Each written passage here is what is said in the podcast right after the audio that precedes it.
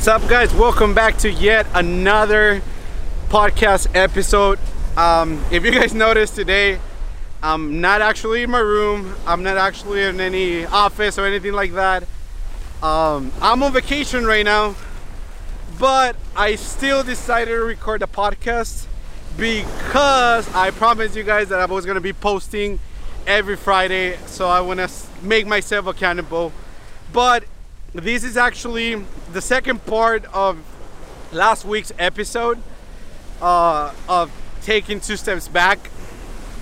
And here's the thing I got a, a lot of good feedback from that episode, but I noticed that that feedback was only work related stuff.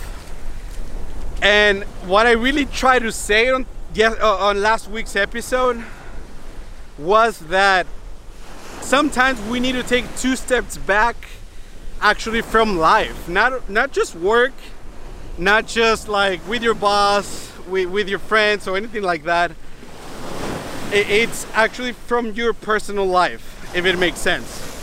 Now here's the thing and full disclosure guys i'm so sorry if the waves are super super loud I'm here in Puerto Peñasco or Rocky Point for you guys that don't speak Spanish. And I thought that this was gonna be a good idea. there you go. I don't know if the, the sound is gonna be good. If you guys listen to this only through audio, I don't know if it's gonna be a good audio at all, but damn. uh, I, I need to work with what I have, right? But anyway, so I was saying that what I really meant when I said that taking two steps back, it's more than just work related stuff. Um, in my case, it's 100% was the case because sometimes you need a break from, I know your family, your close friends, and, and you just need to realize what's important for you and, and prioritize your stuff. Clear example, sometimes I, I tell my sisters no uh, just like going grabbing an ice cream because I'm so busy editing stuff or I'm so busy thinking on my next episode and stuff like that. But that's not okay. that's when you are letting your your work affect your personal life and that's when it's not cool guys that's when again you need to take two steps back and make sure that you put your loved ones first. And of course you have to put yourself first. That's that's always the case right?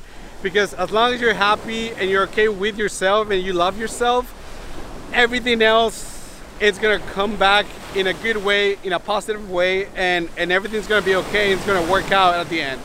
But if you're not okay with yourself that's when nothing is gonna work out.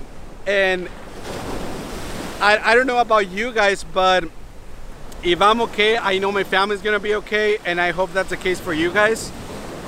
But if you don't give yourself that break, if you don't put your priorities straight, and again, I'm not talking about work, okay? With your personal life, that's when everything is gonna just go down to the floor, guys. It's gonna destroy, you're gonna destroy yourself, and you're gonna put a lot of pressure on yourself. So that's when you really have to take two steps back and analyze your situation and and analyze exactly what you're doing. One to be happy with yourself and two to make your loved ones happy right? Uh, another example is that we decided as a family to come over here because we thought it was going to be relaxing and it's going pretty damn good guys. Uh, i'm enjoying my time right here. I'm, I'm making sure that i'm i'm okay and and capturing moments that some of them i'm not even going to post and, and some of them are just gonna stay there in my memory that's it.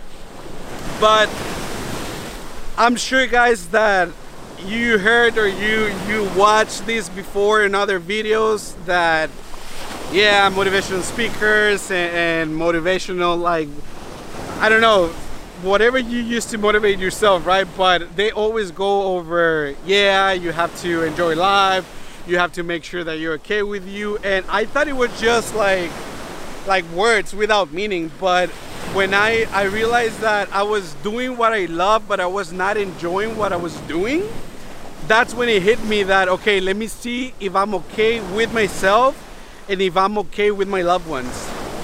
And that's when i realized that i wasn't.